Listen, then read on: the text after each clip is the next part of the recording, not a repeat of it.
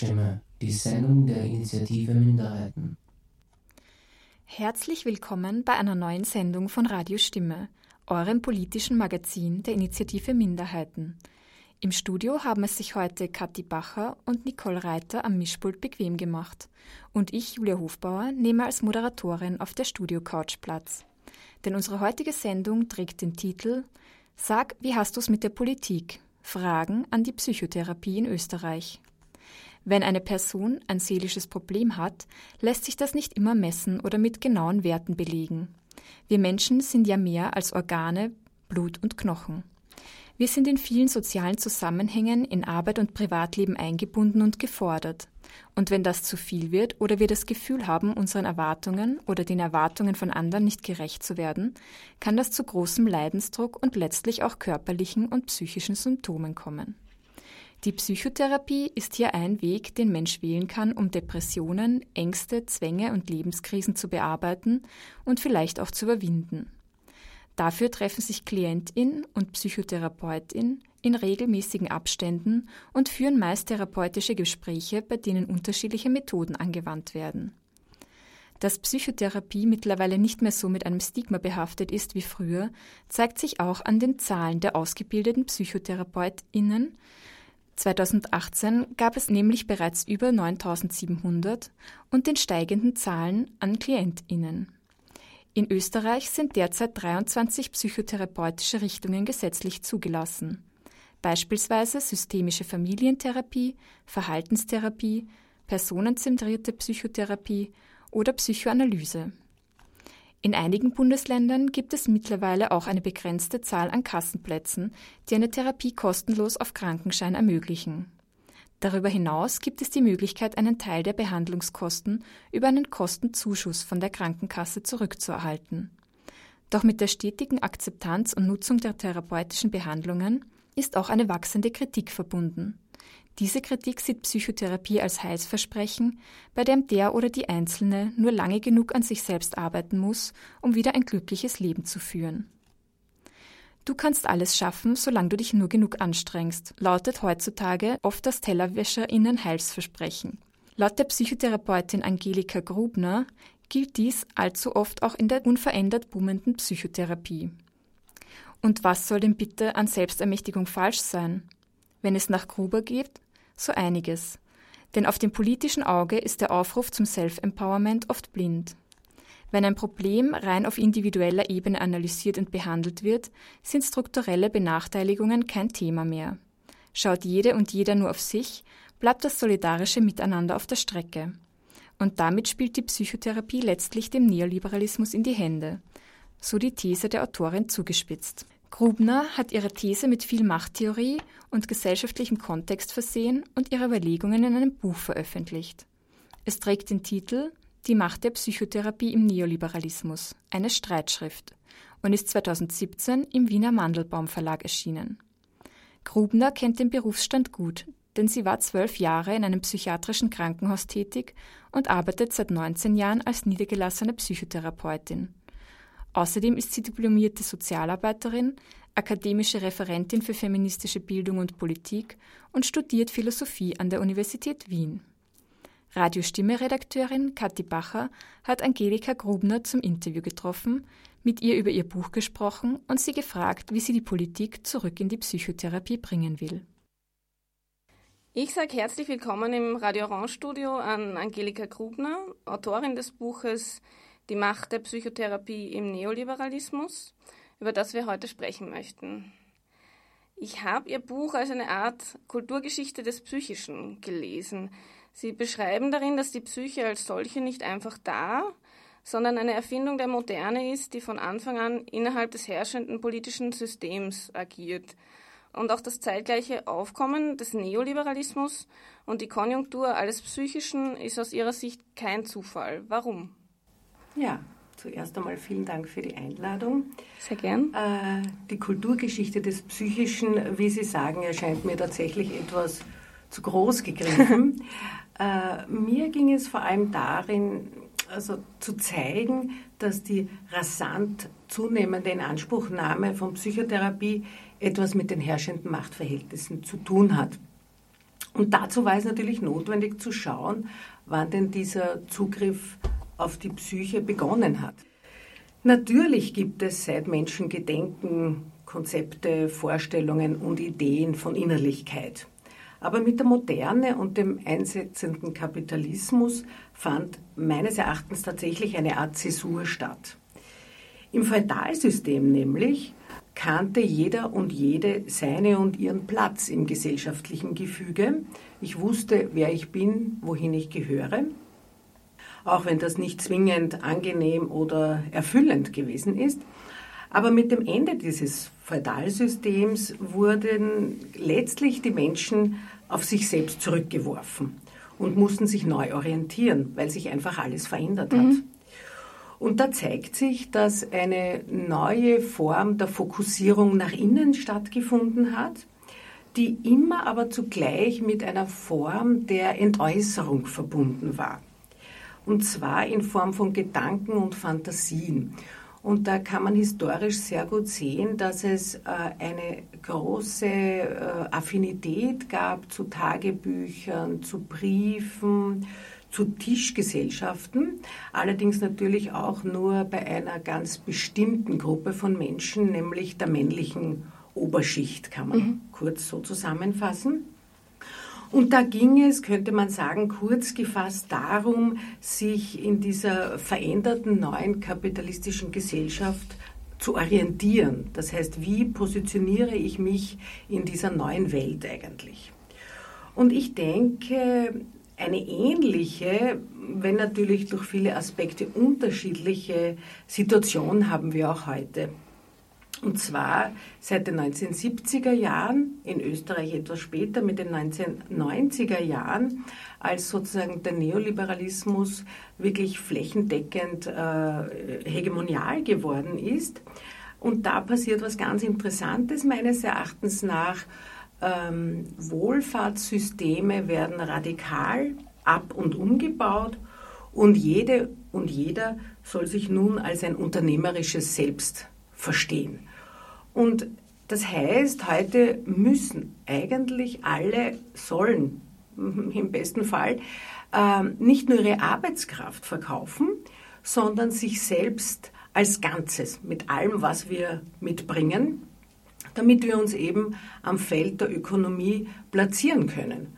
Und ein dort uns selbst sozusagen als ganz spezifisch besonderes Exemplar, möchte ich fast sagen, ähm, zu positionieren. Und da ist eben auch die Psyche, wie immer wir sie jetzt verstehen, eigentlich in die Pflicht genommen, weil sie zu unserem Ganzen dazugehört. Und es beginnt wirklich ein Zugriff auf die Psyche, weil sie auch ihren Beitrag leisten muss. Also sozusagen es geht so um eine permanente Frage nach eigenen Ressourcen, nach Fähigkeiten, nach Kompetenzen, äh, die, weil ich muss mich irgendwie darstellen in dieser ökonomieorientierten Gesellschaft. Und da glaube ich, wird das Psychische in einer ganz besonderen Weise adressiert. Da sehe ich sozusagen auch die Verbindung äh, zwischen oder mit, mit dieser Zeit Umbruch, Feudalsystem, kapitalistische Gesellschaft, die sich jetzt in extremer Weise zuspitzt, würde ich sagen.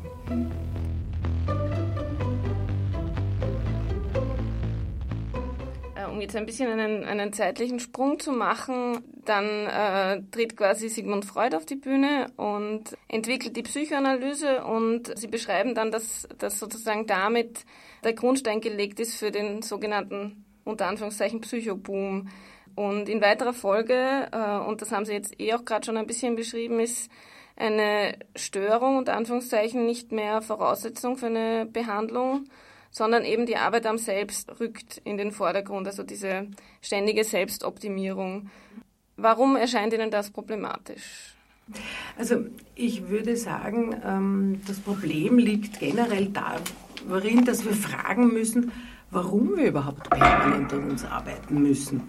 Und ich denke, es gibt so ein wirklich flächendeckend verbreitendes Phantasma, dass wenn, wir, wenn jede und jeder nur genug an sich selbst arbeitet, dann kann praktisch alles gelingen. Ja, also so diese, diese Fantasie, die wir alle irgendwie wahrscheinlich, wenn, wie wir jung waren oder jetzt auch noch immer wieder hören, jeder ist seines eigenen Glückes Schmied oder Schmiedin. Das heißt, äh, quasi kann ich eigentlich machen, was ich will. Ja, es muss nur sozusagen passförmig sein, dass ich existieren kann und zwar auch finanziell existieren kann. Und äh, das heißt, es gibt so eine Idee, dass man, Sie kennen das vielleicht auch oder viele hören das auch, äh, man muss nur wollen und sich genug bemühen. Und ich halte das ähm, irgendwie insofern für problematisch, weil sich ja auch die Frage stellt, lässt sich überhaupt alles transformieren, verbessern?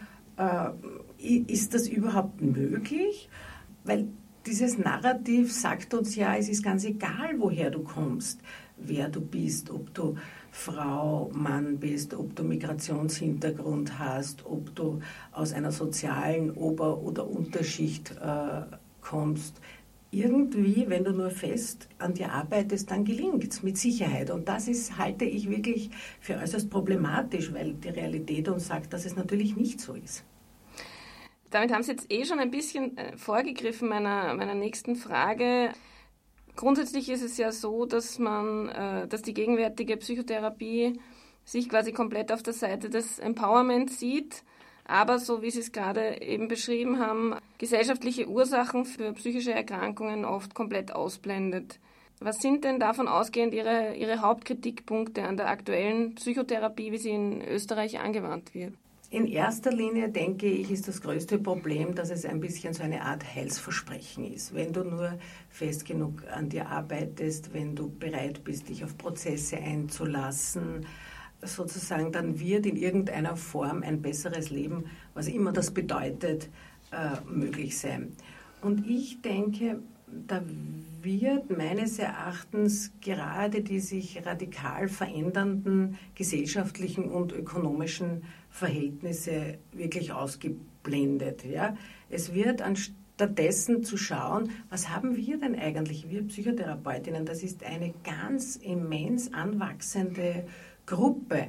Äh, das heißt, wir haben, wie das Psychotherapiegesetz 1991 in Kraft getreten ist, gab es um die 900 Psychotherapeutinnen und Psychotherapeuten in ganz Österreich. Und mittlerweile haben wir, äh, sind wir an der 10.000er Grenze.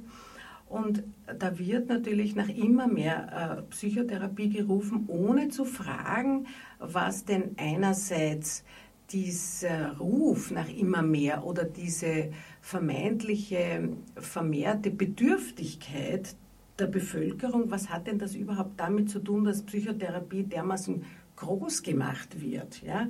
Also ich glaube, die eigene Community hat da so die, die Idee, das wäre mal grundsätzlich etwas Gutes und verlinkt sich aber nicht mit der Frage, was bedeutet das, dass Menschen, so scheint es beinahe, von der Wiege bis zur Bahre zu Hilfe- und Ratsuchenden werden. Das ist doch wirklich erstaunlich und das hat es tatsächlich in der Geschichte noch nie gegeben.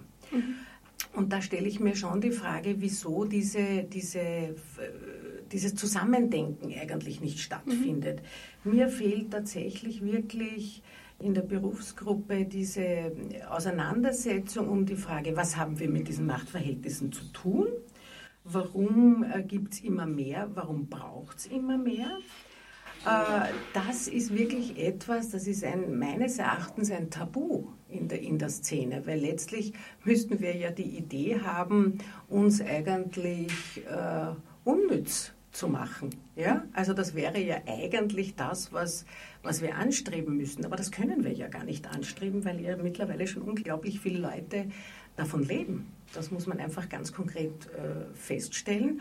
Und ähm, mir fehlt, also ich, ich habe oft den Eindruck, die Psychotherapeutinnen äh, verstehen sich außerhalb dieses, dieser Marktgesellschaft und würden nur bei Bedarf hilfreich einschreiten dass sie aber selber mit, dieser, mit diesem Neoliberalismus, mit diesem System radikal verknüpft und verstrickt sind, das kommt da eigentlich in der Auseinandersetzung wirklich gar nicht vor. Und das ist eine, ein, ein großer Kritikpunkt von mir. Ich würde mir sehr wünschen, dass wir da sozusagen wirklich eine, eine Diskussion in Gang bekommen, wo wir eine Art Selbstbefragung äh, letztlich unserer Position äh, vornehmen. Was machen wir da eigentlich? Man könnte sogar sagen, für welches System arbeiten wir da eigentlich? Und ähm, wie, wie, wie können wir uns das irgendwie erklären? Das ist wirklich etwas, was mir fehlt. Also ich würde mir tatsächlich ein wirkliches Streiten wünschen. Also ich, mein Buch heißt, der Untertitel ist eine Streitschrift. Mhm. Also ich möchte eine Konfrontation mit der Berufsgruppe, dass, die von sich behauptet, dass sie praktisch in ihrem Konzept eigentlich schon so etwas wie Selbstbefragung und Selbstkritik ja drinnen hat. Und ich habe das Gefühl, dass, ich, dass das ein Tabu ist. Ja, also wir dürfen das gar nicht fragen, weil das ganze quasi Gebäude irgendwie ins Schwanken mhm. gerät. Mhm. Was ich auch verstehe, also ich verstehe, dass man das nicht gerne macht, weil an sich ist es ja wirklich ein schöner Beruf, ja. Aber ich, mir wäre auf einer Metaebene wirklich sehr daran gelegen, dass wir uns da wirklich miteinander streiten und zwar nicht lieb. Also sind ja alle immer sehr freundlich und sehr verständnisvoll und sehr entgegenkommend, aber ich würde mir wirklich manchmal wünschen, dass wir streiten, dass wir mhm. streiten, was wir da machen, dass wir uns überlegen, für wen arbeiten wir hier eigentlich? Arbeiten wir hier wirklich ausschließlich für die Klientinnen oder arbeiten wir nicht wirklich zu einem Großteil systemerhaltend? Mhm. Aber das, die Frage hat es in den 70er Jahren natürlich auch schon gegeben. Mir tut halt leid, dass sie verstummt ist. Mhm. Einen Punkt, an den ich mich jetzt auch erinnere von der Lektüre, den Sie, den Sie auch problematisieren, ist so ein bisschen die Akademisierung, beziehungsweise nicht die Akademisierung, sondern eigentlich die, die den Zugang zum, zum Beruf mhm. und dass der mit großem finanziellen Aufwand verbunden ist, was sozusagen auch ein bisschen einwirkt auf die Zusammensetzung der Psychotherapeutinnen. Ja. Ja, also ich würde sagen, das ist wirklich, wirklich interessant, weil in Österreich ist ja die psychotherapeutische Hilfe, weil sie auch als Behandlungsform anerkannt ist, der ärztlichen Hilfe gleichgestellt. Und wir haben aber keinen öffentlichen Zugang. Also es gibt keine, wie Sie können in Wien Medizin studieren, ja, mit Hürde, das wissen wir. Aber wir haben letztlich doch noch ein System, wo Sie an einer öffentlichen Universität studieren können. Und das ist bei der Psychotherapie tatsächlich ganz anders. Es gibt eine äh, bunte Anzahl von Vereinen, die diese Ausbildungen anbieten. Und das ist natürlich mit einem unglaublichen finanziellen Aufwand verbunden, was wieder bedeutet, dass nur ganz bestimmte Menschen überhaupt sozusagen eine psychotherapeutische Ausbildung machen können. Also meine, meine provokante Diagnose wäre da, wir haben natürlich einen sehr bürgerlichen Blick auf unsere Klientinnen und Klienten. Weil wer sind denn die Menschen, die sich das leisten können, selbst wenn sie dafür Kredite aufnehmen? Also das ist schon etwas, wo ich mir denke, das ist erstaunlich und ich habe überhaupt nicht den Eindruck, dass irgendwo Orte sind, wo darüber diskutiert wird, ähm, die Ausbildung an einer öffentlichen Universität zu etablieren zum Beispiel oder an einer Fachhochschule. Also die Form wäre mir jetzt äh, ziemlich egal, mhm. aber wo es einen offenen Zugang gibt. Und das finde ich schon tatsächlich sehr bedenklich. Ja? Und was man da einfach auch nicht verheimlichen darf, das sind natürlich kleine Goldgruben. Das ist einfach so. Ja, das ist nicht, nicht böse, sondern es ist schlicht eine Tatsache, dass sich damit mit diesen Ausbildungen Geld verdienen lässt. Ja. Es gibt eine Stelle, an der zitieren Sie äh, einen belgischen Psychoanalytiker, der sagt, demnächst besteht die eine Hälfte der Menschheit aus Therapeuten und die andere aus Patienten. Könnte man das provokant formuliert nicht auch positiv sehen? Die Behandlung psychischer Leiden ist nicht mehr tabuisiert. Menschen lassen sich helfen und das führt zu einer größeren Zahl von Behandlungsangeboten? Also das ist natürlich eine, eine interessante Frage, weil, wie soll ich sagen, die, die, in manchen Kreisen muss man ja tatsächlich äh, sagen, gehört es eigentlich zum guten Ton, eine Psychotherapie zu machen. Und da reden wir nicht zwingend äh, von psychischen Erkrankungen im klinischen Sinne. Ja, also im klinischen Sinne meine ich wirkliche psychiatrische Erkrankungen mit einem wirklich unglaublichen Leidensdruck, sondern es ist irgendwie so, wenn dir das nicht gelingt, wenn du Beziehungsprobleme hast, wenn du äh, Fragen zu Erziehung hast, wenn du ja, dann denkt man, das schaue ich mir jetzt einmal in einer Therapie an, nicht? Ich habe eine Herkunftsfamilie, was wird da vielleicht weitergegeben? Also es geht schon um diese Idee, äh, ich schaue mal, was da bei mir los ist und was ich da vielleicht verbessern könnte oder eine andere Sichtweise drauf bekommen könnte. Also das ist dann manchmal wirklich schon so eher im Sinne eines Selbsterfahrungs Impetus. Und ähm, ich frage mich halt wirklich zunehmend, was bedeutet das, dass auch dieser Beruf dermaßen interessant ist, ja? Also dass doch so viele Leute äh, das, das anstreben. Und ich glaube, dass das wirklich einerseits etwas zu tun hat, dass es unglaublich gut mit Familie verbunden werden kann, wenn sie eine eigene Praxis haben dass das natürlich eine, eine große Verlockung ist, vor allem für Frauen tatsächlich. Und wir haben ja in erster Linie Frauen äh, in großer Zahl in der Psychotherapie. Und dieses, äh, dieses unglaubliche Behandlungsangebot könnte man natürlich auch ähm, in einer gewissen Weise kritisch sehen. Natürlich äh, hat äh, das Öst die, der österreichische Gesetzgeber sich genau überlegt, welche Kriterien äh, überhaupt äh, wesentlich sind, dass eine Psychotherapiemethode anerkannt wird. Aber interessant ist, dass zum Beispiel in Deutschland nur zwei Psychotherapiemethoden anerkannt sind, nämlich die Psychoanalyse und die Verhaltenstherapie. Die beide dürfen Sie über die Kasse verrechnen. In Österreich sind es 23. Das ist doch erstaunlich. Ja? Und ich glaube, natürlich wird hier auch ein Markt generiert. Also das glaube ich, darf man schlicht und ergreifend nicht, nicht verheimlichen, mhm. dass ja, wenn, wenn das ein Markt ist, der wächst, dann müssen wir ja hoffen, dass es möglichst viele Menschen gibt, die kommen, egal ob aus einer Selbsterfahrungsmotivation oder aus einer tatsächlichen Leidenserfahrung. Mhm. Ja? Also mhm. das muss man schon auch in Frage stellen, würde ich sagen. Sie bezeichnen, Sie haben es eh schon beschrieben, die Psychotherapie auch so ein bisschen als Anleitung zur Selbstdisziplinierung, damit sie sozusagen ins, ins System passt oder damit der Mensch ins System passt. Und Sie zitieren auch Eva Illus, die es prägnant so beschreibt, wir sollen selbst dann Herr in unserem Haus sein, wenn es brennt. Wie ist es denn? Sehen Klientinnen und Klienten selbst gesellschaftliche Missstände als Ursache für ihre Leiden oder suchen Sie die, die Ursache immer bei sich selbst. Kann man da Tendenzen ja, ablesen? Auf jeden Fall. Auf jeden Fall. Also ich glaube, der Tenor äh, ist tatsächlich immer der, dass äh, Menschen den Eindruck haben, ich kann etwas nicht, mhm. das schaffe ich nicht, das liegt an mir, warum funktioniere ich nicht so gut wie alle anderen. Ich betone hier das Funktionieren, das ist ja auch schon interessant.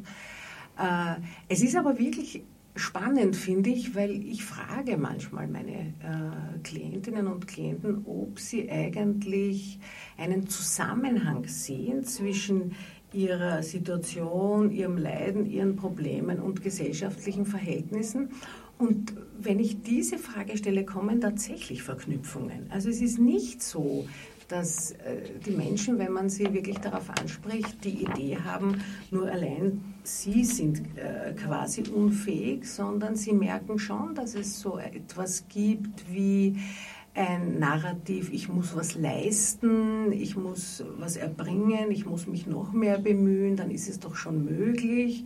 Äh, und das äh, ist schon witzig manchmal, dass die Leute sehr wohl merken, dass es etwas mit diesen neoliberalen Narrativen zu tun hat, auch, äh, dass sie da sitzen. Also sie, sie äh, führen schon Verknüpfungen an ja, und wollen dann natürlich auch äh, quasi sagen sie, ich will lernen, dass ich das auch so kann. Ja, das ist, schon spannend auch.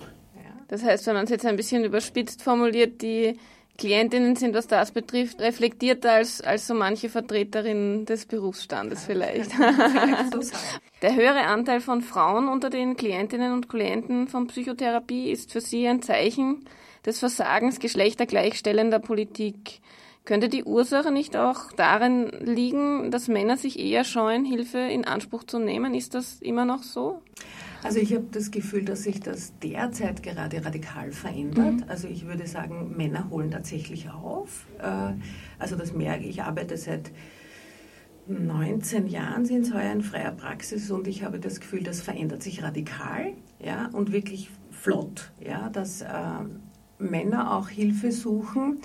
Tatsächlich bin ich mir äh, heute äh, nur mehr zum Teil sicher, ob das so hält, was ich in dem Buch geschrieben habe, weil die, die Problematik sehe ich darin, dass Frauen äh, das tatsächlich immer schon natürlich auch auf ihrer, äh, aufgrund ihrer untergeordneten gesellschaftlichen Position immer schon gelernt haben, mehr da über, über sich nachzudenken eigentlich, sich auszutauschen, sich in Frage zu stellen. Aber natürlich auch, weil sie merken, sozusagen, wenn ich dasselbe will wie ein Mann, tue ich mir einfach extrem schwerer.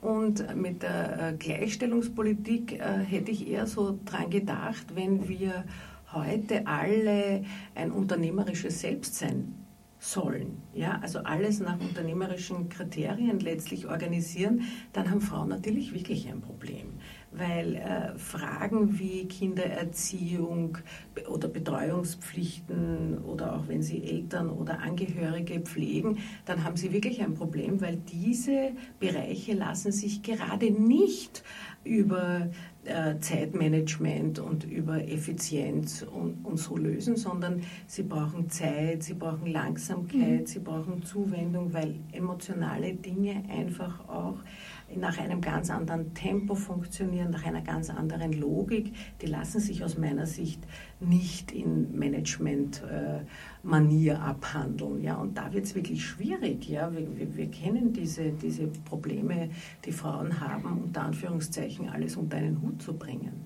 Ja? Das ist wirklich sehr, sehr schwierig, meines Erachtens nach.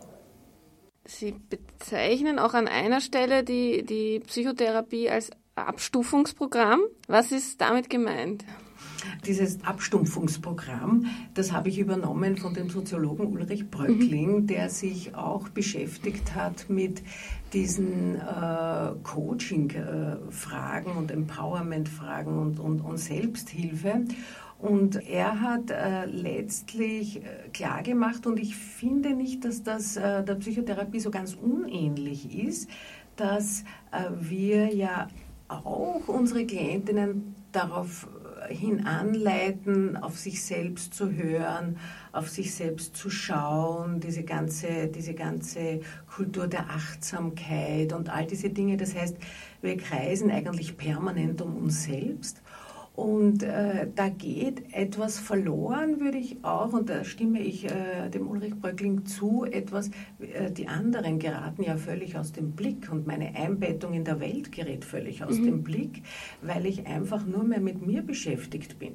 Und letztlich könnte man, äh, das tatsächlich ist ja eigentlich brandaktuell, wenn wir sozusagen die Fluchtbewegung äh, da als, als, als, als Gedanke hineinnehmen, dann ist es doch tatsächlich so, dass das äh, sagen auch die Klientinnen und Klienten, ich muss auf mich selber schauen, ich muss schauen, dass ich es schaffe, ich muss schauen, wie ich es besser machen kann. Da ist halt recht wenig Platz äh, für politische Aktivität oder Einbringen oder Partizipation, äh, wenn sie nur mit sich allein beschäftigt sind und mit ihrem eigenen Fortkommen. Und ich würde schon sagen, dass das die Menschen abstumpft in dem Sinne, dass ihnen die anderen einfach letztlich verloren gehen. Ja, also diese, diese, diese sowas wie Solidarität oder so irgendwas kommt dann letztlich gar nicht mehr vor.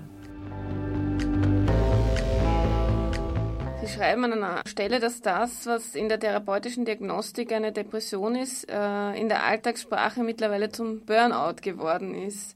Warum ist das so?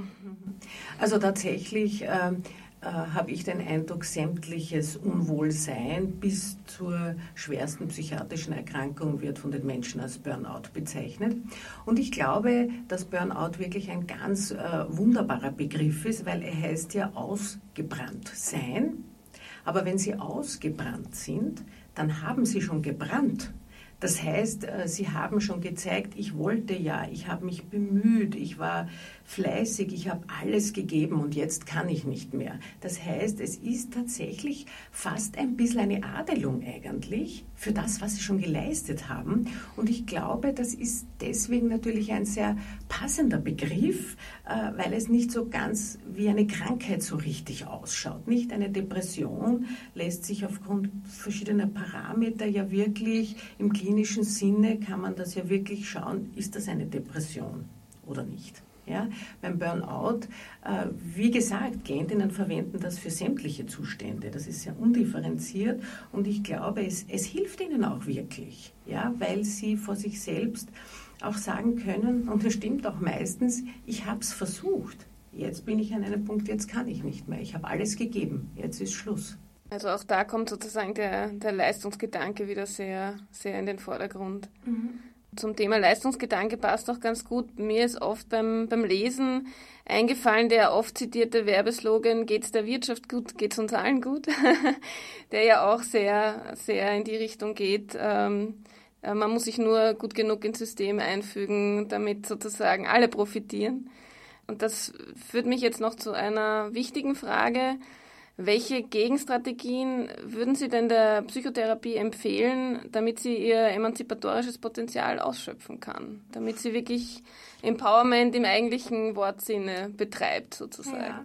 Also ich, ich finde ja sozusagen, dass die Psychotherapie ja nicht nur so eine Heimstätte psychischen Elends ist, sondern ja auch Gegenentwürfe äh, sozusagen kundtut. Und Sie haben recht mit diesem Slogan, der kommt tatsächlich auch immer wieder zu mir in die Praxis. Ich äh, korrigiere Ihnen ihn meistens in diese Richtung, geht es der Wirtschaft gut, geht es der Wirtschaft gut. Mhm. Ja, also ich glaube, das ist eine, eine wirklich ein interessanter Slogan, der eine glatte Lüge ist, würde ich sagen. Ja, weil das ist doch wirklich interessant, äh, dass, dass das immer noch so gedacht wird und dass das vielen tatsächlich in, in, in Fleisch und Blut ähm, eingegangen ist. Und als Gegenstrategie würde ich mir tatsächlich äh, etwas ganz Grundsätzliches auf einer Metaebene wünschen, nämlich, wieso sollten wir denn alle so viel arbeiten?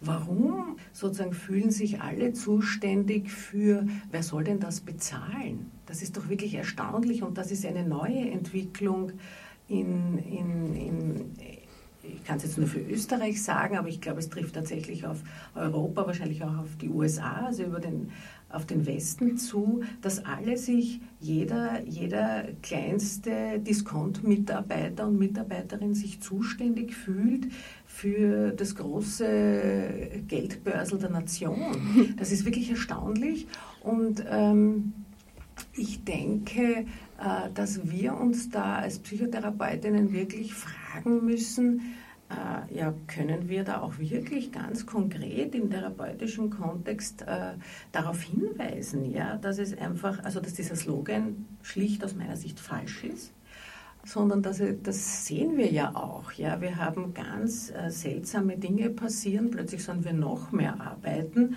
so als ob es die Industrialisierung nie gegeben hätte, als ob es die Digitalisierung nie gegeben hätte. Also eigentlich müssten wir ja alle weniger arbeiten. Und diese, diese äh, Frage knüpft natürlich an das vorher auch schon ein bisschen angedeutete an, dass ich glaube, Psychotherapie nur dann emanzipatorisch sein kann, wenn sie ihre eigene Position und Funktion in diesem System befragt und dieses Zusammenspiel und diese Verstrickung sich genau anschaut.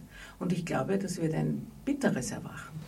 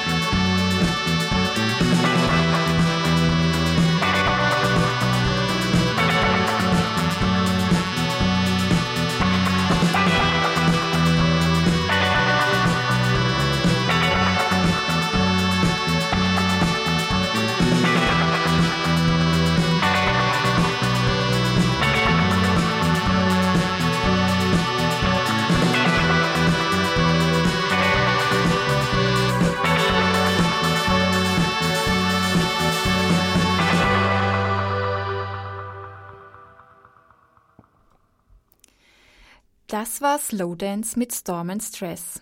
Und zuvor hörtet ihr ein Interview von Radiostimme-Redakteurin Kathi Bacher mit der Psychotherapeutin Angelika Grubner. Grubners Buch Die Macht der Psychotherapie im Neoliberalismus, eine Streitschrift, ist 2017 im Wiener Mandelbaum Verlag erschienen. Nähere Infos zum Buch findet ihr auf unserer Website www.radiostimme.at. Und wir haben auch noch eine Sendungsempfehlung in eigener Sache für euch. Denn während sich immer mehr Menschen Psychotherapie leisten, wird sie Menschen, die sie dringend bräuchten, verwehrt. Etwa dem oder der unter Anführungszeichen geistig abnormen Rechtsbrecherin. Mit diesem Thema und dem sogenannten Maßnahmenvollzug haben wir uns 2017 beschäftigt. Die damalige Sendung könnt ihr sowie alle Radiostimme-Sendungen ebenfalls auf unserer Website www.radiostimme.at aufstöbern und nachhören. Und passend zum Thema Neoliberalismus und Arbeit haben wir zuletzt noch ein Stück Musik für euch. Könnt ihr euch noch an einen skurrilen Werbespot der Wirtschaftskammer im Sommer 2018 erinnern, mit dem sie uns den 12-Stunden-Arbeitstag schmackhaft machen wollte? Zwölf Stunden Arbeit aus reiner Nächstenliebe und Flexibilität auf Seiten der ArbeitnehmerInnen wurde da im pastellfarbenen Wirtschaftswunderland besungen. Auf Radiostimme hört ihr aber natürlich eine Parodie dieses Werbesongs.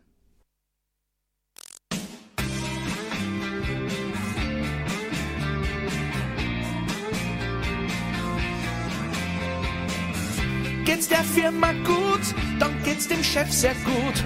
Und tut die dich genieren, dann kannst du fortfliehen. Und was ist, wenn die flexiblen Arbeitszeiten kommen? Na, pass auf. Immer wieder länger hackeln, das ist keine Sündigung. Und wenn dir das nicht gefällt, tja, dann hast du die Kündigung. Urlaub fliegen, das ist schön, dafür gibt's dein letztes Hemd. Wenn du später protestierst, tja, dann hast du die Frist verpennt. Geht's der Wirtschaft gut, dann geht's der Wirtschaft gut. Fleißiger Arbeiter, sei lieber auf der Hut. Spül mal gegeneinander und nach vorn mit Mut. Dann rinnt's für unsere Chefs ganz super gut. Ah ja, und was ist mit dem Zwölf-Stunden-Tag? Das geht so. Zehn Stunden waren schon immer Debatt, jetzt sind dann zwölf erlaubt. Was soll man machen? Dann bist halt nur mehr durchgelagt. Doch sind erst einmal die Zwölfe drin, sind wir gleich viel produktiver, weil die Überstunden Gelder zahlen wir an die Finanzkrise. Geht's der Wirtschaft gut, dann geht's der Wirtschaft gut. Fleißiger Arbeiter, sei lieber auf der Hut. Spül mal gegeneinander und nach vorn mit Mut. Dann rinnt's für unsere Chefs ganz super gut.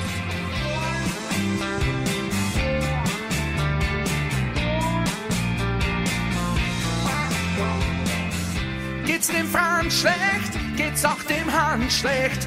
Und geht's uns allen schlecht, dann wird's richtig ungerecht. Wenn dann die flexible Arbeit kommt, wie schaut's da mit dem Geld aus und wie mit der Freizeit? Überstunde 11 und 12, die werden dir vielleicht bezahlt. Oder wüsst vielleicht einen unbezahlten Zeitausgleich. Zählst das zusammen und am Strich ist das echt sehr widerlich. Und wenn du das dann nicht willst, kannst du schleichen ab und tschüss. Geht's der Wirtschaft gut, dann geht's der Wirtschaft gut. Fleißiger Arbeiter, sei lieber auf der Hut. Spül mal gegeneinander und nach vorn mit Mut. Dann rinnt's für unsere Chefs ganz super gut. Aber wie ist das dann mit Job und Kindern? Was ändert sich da? Die Mama darf sie dann in Zukunft gleich in zwei Teile teilen. Kinder sind in dem System leider nur ein Klotz am Bein. Die Schöne ist bei kleinen Kindern, sie sind heute niemals krank. Drum sind wir jetzt flexibel, auf das bin ich jetzt schon gespannt.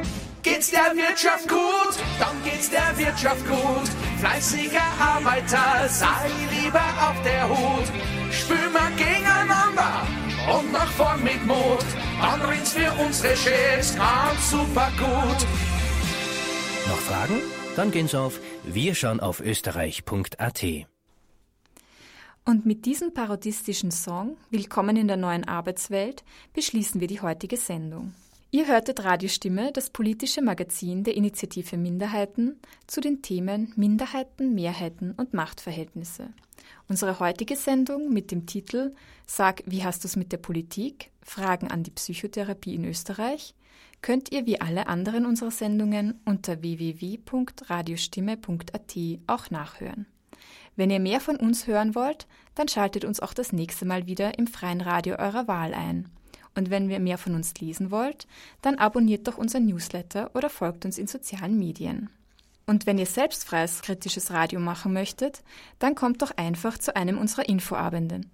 Am 18.10. oder am 8.11., jeweils um 18 Uhr. Radiostimme sucht derzeit nämlich wieder neue RedakteurInnen und vielleicht suchen wir ja genau dich. Du brauchst dafür keine Vorkenntnisse, eine Anmeldung unter radio.stimme.initiative.minderheiten.at reicht fürs Erste völlig. Wir freuen uns auf dich am 18.10. oder am 8.11.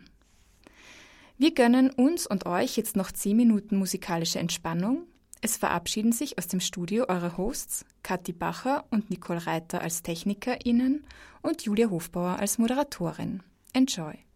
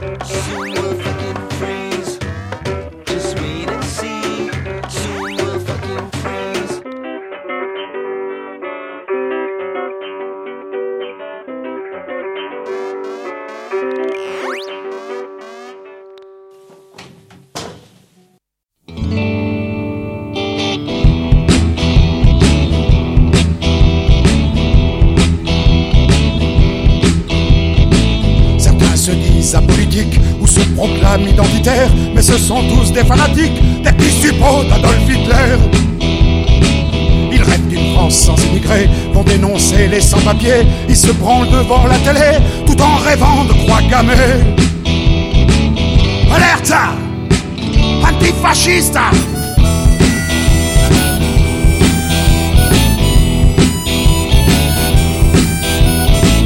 Marine Le Pen est dédonnée gueule pour une identité, pétain de plat ressuscité, par ces nazis, par ces fumiers. Et nous, on vous crache à la gueule au nom de tous les humanistes, même si parfois on se sent seul, on pissera sur l'ordre fasciste. Alerte Antifasciste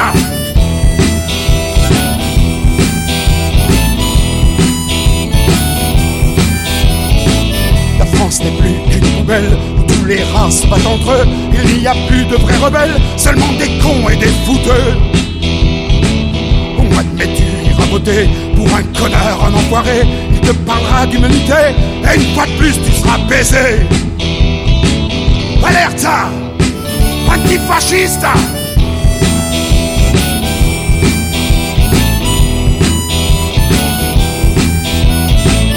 droite, la gauche, tu l'as dans le cul, tu n'es qu'un pion, un mouton. À 50 ans, tu n'en peux plus et tu crèveras comme un petit con. Allons, enfants de la patrie, un petit coup de bite d'allocation. En bon français, tu te reproduis. T'es qu'un brave t'es qu'un pauvre con. Alerte Antifasciste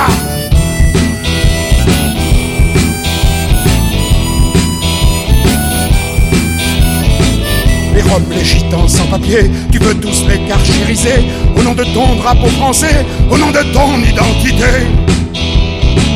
Les immigrés, on les vengera, et par les couilles on te pendra, tu nous feras plus marcher au pas, une potence pour ta gueule de rat. Alerte Antifasciste!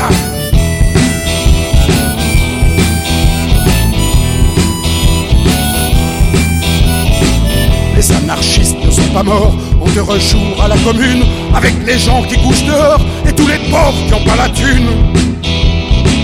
Tu la boufferas ta Marseillaise quand sonnera la révolution, ta tronche comme celle de Louis XVI, au bout d'un pic t'auras l'air con. Alerte Antifasciste